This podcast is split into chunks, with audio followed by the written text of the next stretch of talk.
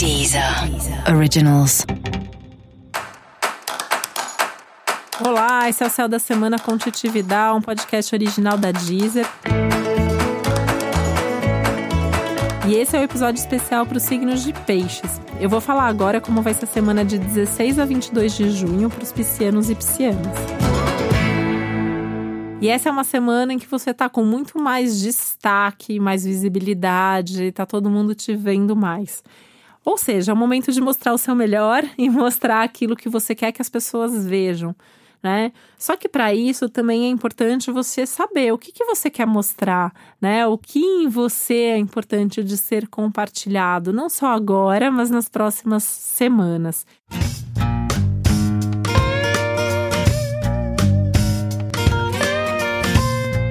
E aí tem um movimento muito importante que vai começar no céu essa semana, que é o início da retrogradação do planeta Netuno, que é um dos seus regentes. E aí veja só, né, que o, o, Júpiter já está retrógrado, que é um dos seus regentes. Agora Netuno, que é outro regente, fica retrógrado. E os dois estão numa espécie de briga no céu, eles estão fazendo uma tensão entre eles. Isso significa que nesse momento, né, esse momento não se limita a essa semana, mas nesse momento de vida você pode estar tá em crise com alguns valores, com algumas crenças, com alguns sonhos, com algumas posturas, com alguns padrões. Se você já está sentindo isso, é normal, né? A ideia é se questionar mesmo, pensando até que tipo de padrões que você precisa mudar, que tipos de coisas que você precisa mudar em você e na sua vida.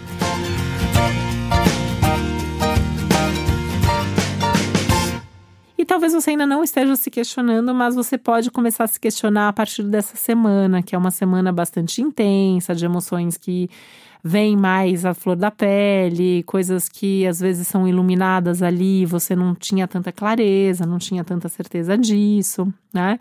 É um momento que é para observar tudo que vem à tona em termos de emoção, em termos de acontecimento, porque tem muita coisa aí que você vai precisar mexer e mudar nas próximas semanas, nos próximos meses. Essa uma semana que também pode falar muito sobre um equilíbrio, uma busca pelo equilíbrio entre as suas relações, a sua vida pessoal, a sua vida familiar, a sua vida afetiva, os momentos de prazer e do outro lado, a sua vida social, profissional, as responsabilidades, as tarefas, o dever, né?